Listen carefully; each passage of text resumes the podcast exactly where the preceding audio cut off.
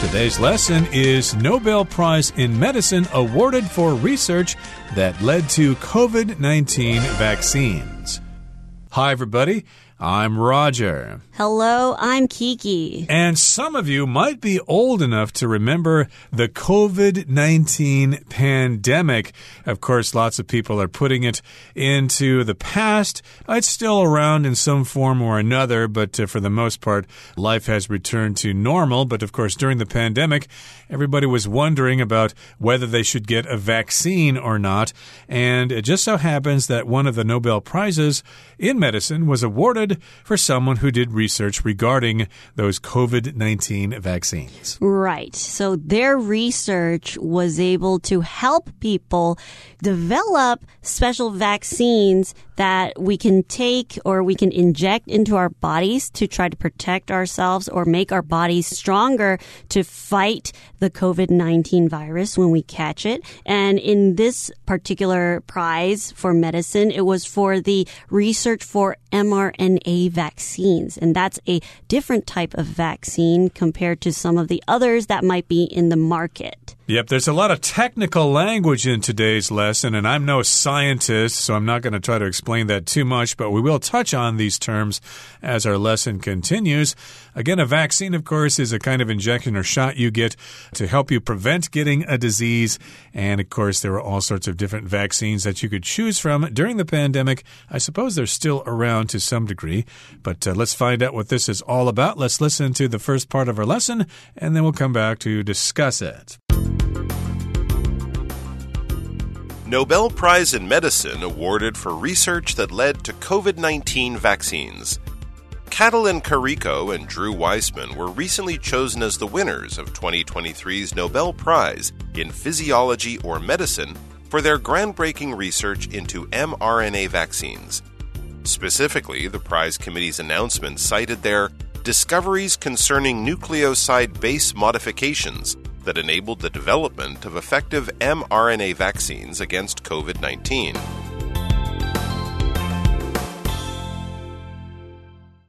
大家好，第一部分首先来介绍形容词 groundbreaking，意思是开创性的。例如，The researchers have done groundbreaking work in treatments for cancer。研究人员在癌症疗法上有了突破性的成果。又或者说，Archaeologists have made a groundbreaking discovery。 考古学家有了一项突破性的发现。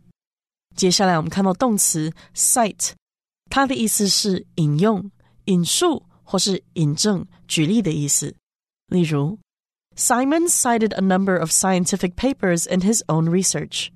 Simon 在自己的研究里引述了多篇科学论文。又或者说，Michael's manager cited several reasons he would have to fire him。Michael 的经理举出得开除他的几个理由。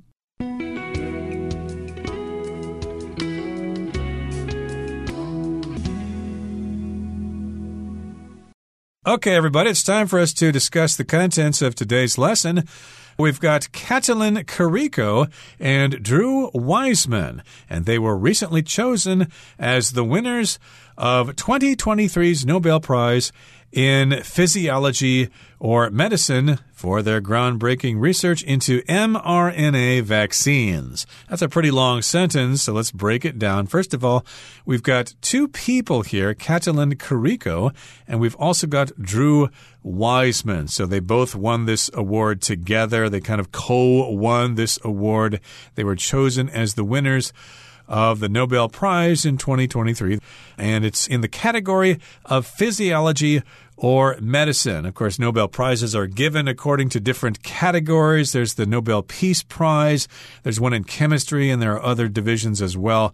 This particular award is in the category of physiology or medicine, and physiology is just kind of the study of living things. It's like biology, and it deals with living organisms and their parts.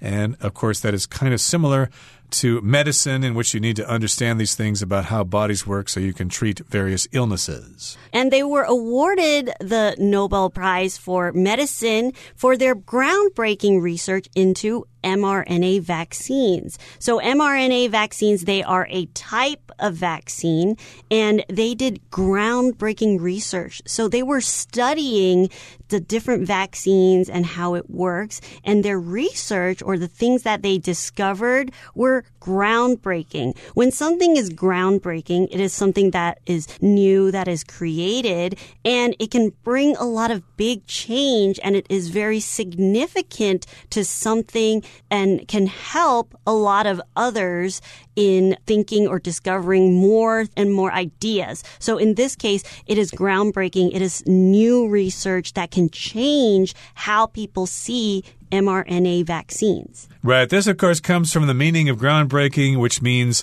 to actually start digging when you're going to build a new building. There's a groundbreaking ceremony in which the CEO or the most important person involved will take a shovel and shove it into the ground and remove a little bit of dirt.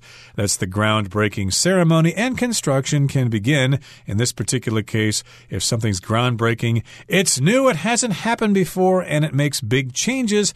They had this groundbreaking research research into mRNA vaccines. And specifically, the prize committee's announcement cited their discoveries concerning nucleoside base modifications that enabled the development of effective mRNA vaccines against COVID 19. Whew, that's very scientific, very technical, but that's what they said. They cited these particular achievements. They had discoveries which concerned nucleoside base modifications. Okay, so I guess nucleoside has something to do with the nucleus of an atom, and a modification is just kind of a change in something. For example, if you're going to ride your motorcycle around Taiwan, you might need to make some modifications to the engine to make some changes so you don't have breakdowns while you're trying to do this. So when the Nobel Prize Committee made the announcement, they cited what Kariko and Weissman discovered. Okay, so when you cite something, it is to refer to an example from a written work to back up a statement or argument. So in this case, they wanted to back up the reason why they chose Katalin Kariko and Drew Weissman to be the 2023 Nobel Prize winners. And they cited that it was the discoveries concerning nucleoside based modifications that enabled the development of effective mRNA vaccines against COVID 19. Right, so here to cite as a verb just means to point out. They quoted this, and that's what they said regarding the reasons why they were awarded the Nobel Prize in Physiology or Medicine. Okay, that brings us to the end of the first part of our lesson for today. Let's uh, talk some more about this very fascinating topic as we begin the month of February. Let's listen to the second part right now. Kariko began her work on mRNA based therapies at the University of Pennsylvania in 1989, teaming up with Weissman after his arrival at the university in 1997. At first, they struggled to attract much interest in their research, which was largely ignored by the scientific community. However, the pair felt certain they were onto something, and by overcoming key hurdles to mRNA based therapies, they helped lay the foundation for mRNA COVID 19 vaccines that saved millions of lives during the global COVID 19 pandemic.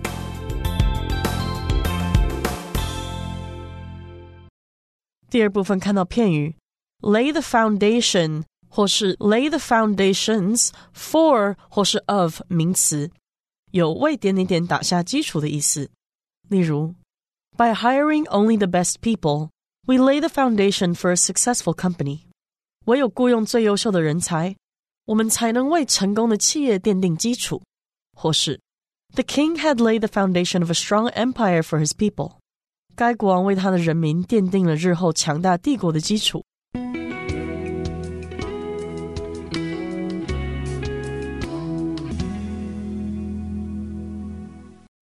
Kariko began her work on mRNA based therapies at the University of Pennsylvania in 1989. So this happened long before COVID-19 even existed.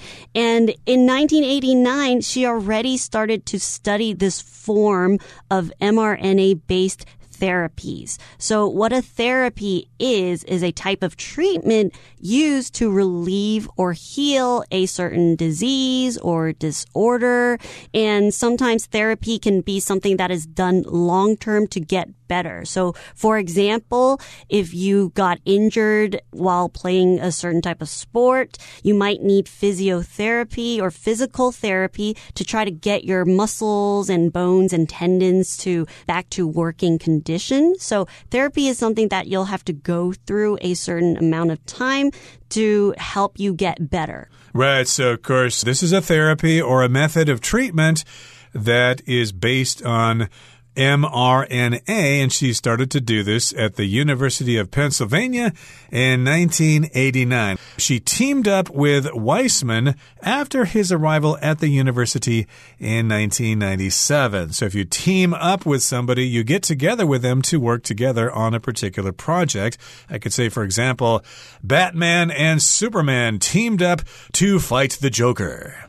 At first, they struggled to attract much interest in their research, which was largely ignored by the scientific community. At that time, a lot of people in the scientific community, they did not really think much about mRNA research or what mRNA can do. So at first they struggled to attract much interest. So they weren't getting a lot of attention or even support by a lot of others from their peers in the scientific community. Right. So, of course, this happens a lot of time when people start working on something.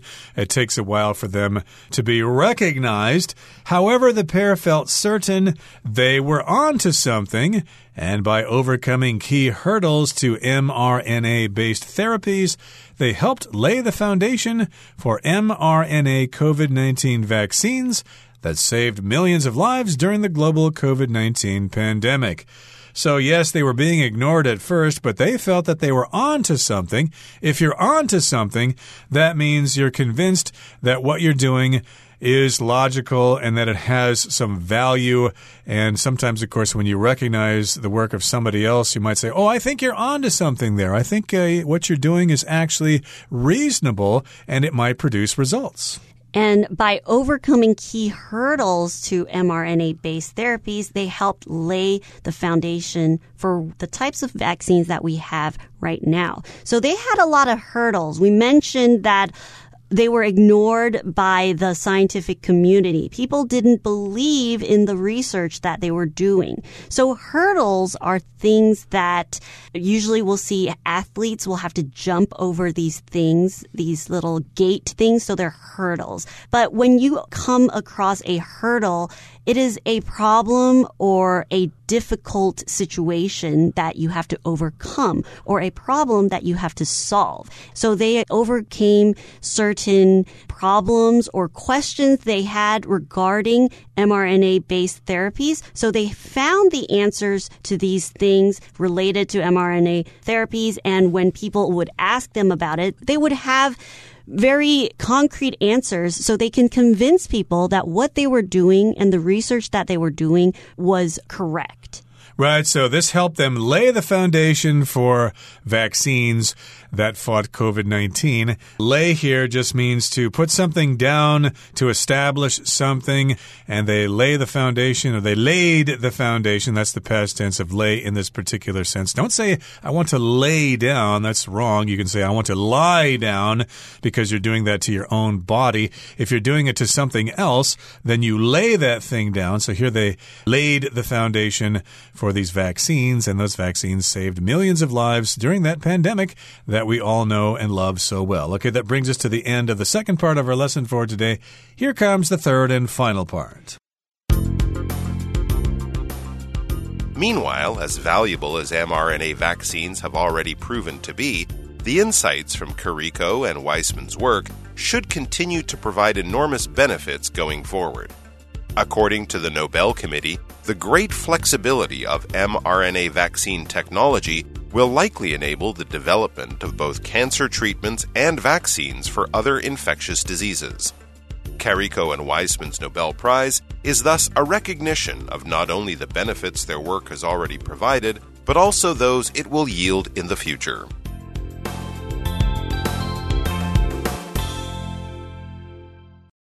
第三部分我们看到 enormous，它是形容词，意思是极大的或是很多的。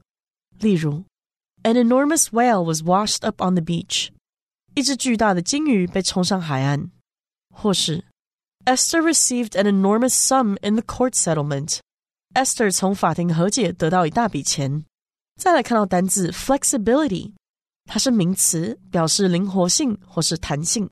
我们可以说 Dancers must have a great deal of flexibility。舞者必须要有绝佳的灵活度。又或者说，The flexibility of this material prevents it from snapping when pressure is applied。这种材质的弹性避免它在承受压力时断裂。接着介绍 infectious 这个形容词的意思是疾病传染性的或是传染的。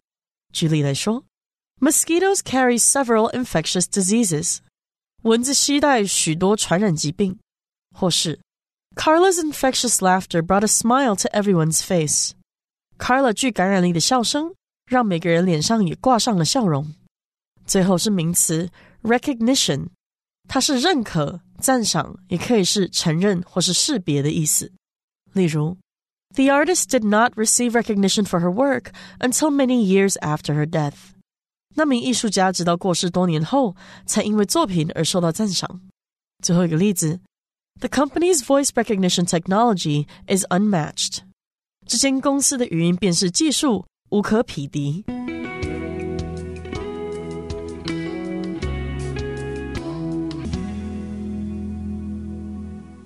All right, let's wrap things up. Meanwhile, as valuable as mRNA vaccines have already proven to be, the insights from Kariko and Weissman's work should continue to provide enormous benefits going forward. So we know and we have seen these mRNA vaccines at work.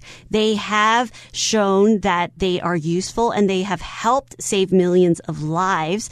And the insights from their research by Kariko and Wiseman, the work that they've done and the research, it should help us continue to find more things as we move forward. So an insight is basically the ability to have an accurate or deep understanding of something or someone. And in this case, we know that Kariko and Weissman, they have a lot of insight or they have a lot of understanding about mRNA. Exactly. So if you're trying to set up a company or something, you might want to contact somebody so they can give you some insight, some special knowledge that they have that you don't, and that information might be helpful to you.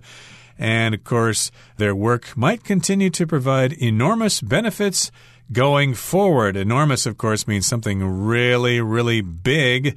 So, yes, indeed, those insights should provide enormous benefits as they go forward, as they progress, as they continue to do more work concerning vaccines and fighting diseases and things like that. Now, according to the Nobel Committee, the great flexibility of mRNA vaccine technology will likely enable the development of both cancer treatments and vaccines for other infectious diseases. So, of course, we've got the Nobel Committee that's comprised of different people who give out these awards every year. And if you're talking about flexibility, you're talking about the ability of something to change according to conditions. You might want to have a flexible schedule if you're working for a particular company and lots of people want to meet with you.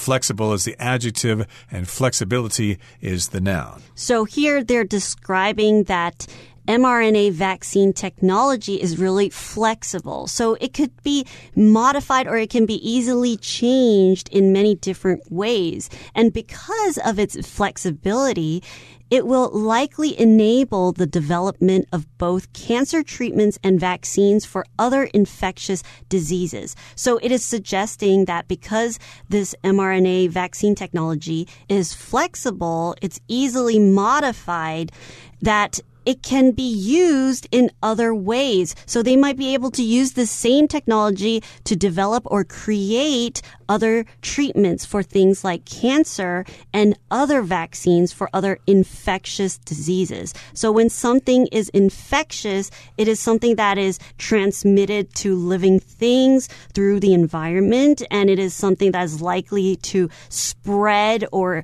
to influence a certain area in a really fast manner. Right. So, of course, cancer is not infectious, but uh, the common cold, for example, is infectious, or COVID 19 was highly infectious. SARS was infectious as well. And Kariko and Weissman's Nobel Prize is thus a recognition of not only the benefits their work has already provided, but also those it will yield in the future. So here we've got the word recognition, and that just means when someone is recognized for doing something, when people can admit that you did this thing or they see you. Recognition also refers to when a country is accepted by other countries as being the legitimate country or the legitimate government of a certain country.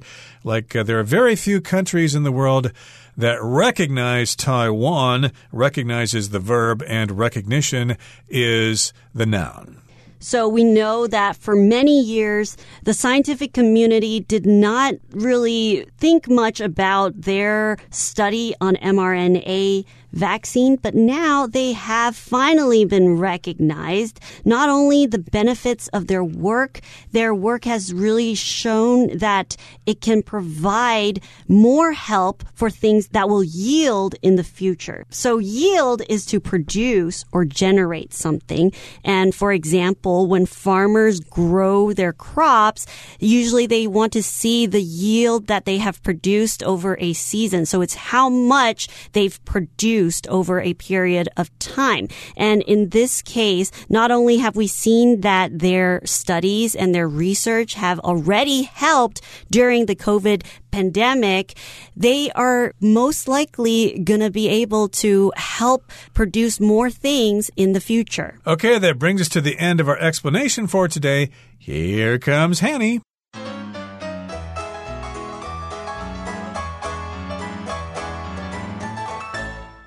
各位同学，大家好，我是 Hanny。我们来看今天的文法重点。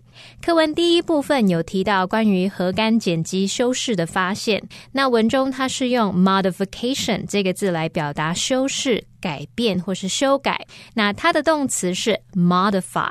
我们来学习它的字根。好，看到 m o d 或者是 m o d e 这一类的字根，就有那种度量、测量或者是衡量或是方式的意思。那么在 modify 这个字当中，它的字根 m o d 就是表达度量、测量。那么 i f y 是动词字尾。当我们把事物控制在度量、测量的范围内，适度的调整，不要让它超出测量范围。用这种方式，也许可以联想到 modify，它有调整啊、变更或者是稍作修改的意思。好，那我们顺便补充两个有这一类字根的单字。第一个是 moderate，它的字根 m o d e 表示衡量。那么 a t e 是形容词字尾，当某事物的数量有经过衡量，不会太多，也不会太少，那就表示它是适量的。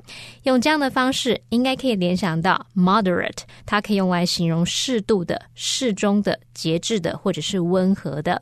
好，那第二个补充的是 module，m o d u l e。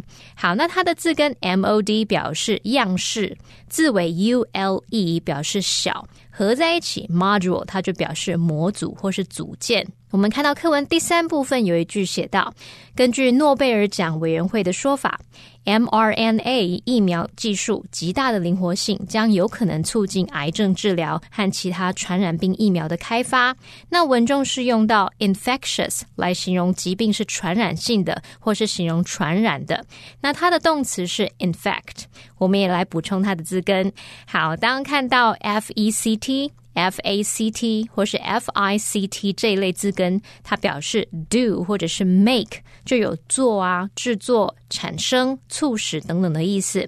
那么在 in fact 这个字当中，它的字首 i n 表示在点点点之中，字根 f e c t 表示产生。那在某个群体之中来产生影响、产生作用，也许就可以联想到 in fact，它是表达感染、传染。那也可以表达说这个情感感染了别人，使他受影响的那种意思。我们顺便补充两个有相同字根的单字，第一个是 effect，e f f e c t。那它的字首 e f 就是来自 e x，表示向外；字根 fact 表示产生。那合在一起就表示向外来产生，可能是产生作用啊、影响。所以 effect 这个字就有这种效力、影响或作用的意思。它也可以当动词去表达造成，使某件事发生、实现。好，第二个补充呢是 defect。D E F E C T，那它的字首 D E 表示 down 或者是 away，就带有向下离开的语义。那么字根 fact 表示制作，同学们可以试着联想，制作出来的东西却被往下丢弃、丢开了，那就表示那个东西可能是有缺陷的、有问题的。所以 defect 这个字当名词可以指瑕疵或者是缺陷的意思哦。好，那以上节重点整理，我们回顾这些单字吧。Cite. During the presentation, Eric cited some figures that backed up his argument. Therapy. After his accident, Kyle required physical therapy to help him walk again. Insight. The film gives insight into what it was like to live during Roman times. Enormous. It would be an enormous help to me if you could pick up the drinks for the party. Flexibility. At Judy's office, there is a great deal of flexibility in working hours. Infectious. The doctor stressed the importance of hand washing to prevent infectious diseases in school. Recognition. The composer won an award in recognition of his work on this movie. Yield. Dr. Simon hopes that the study will yield valuable discoveries.